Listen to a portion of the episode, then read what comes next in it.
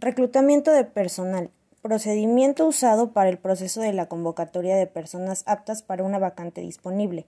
En este proceso, la empresa deberá difundir la información necesaria del puesto a cubrir. Existen dos tipos de reclutamiento. El primero es interno.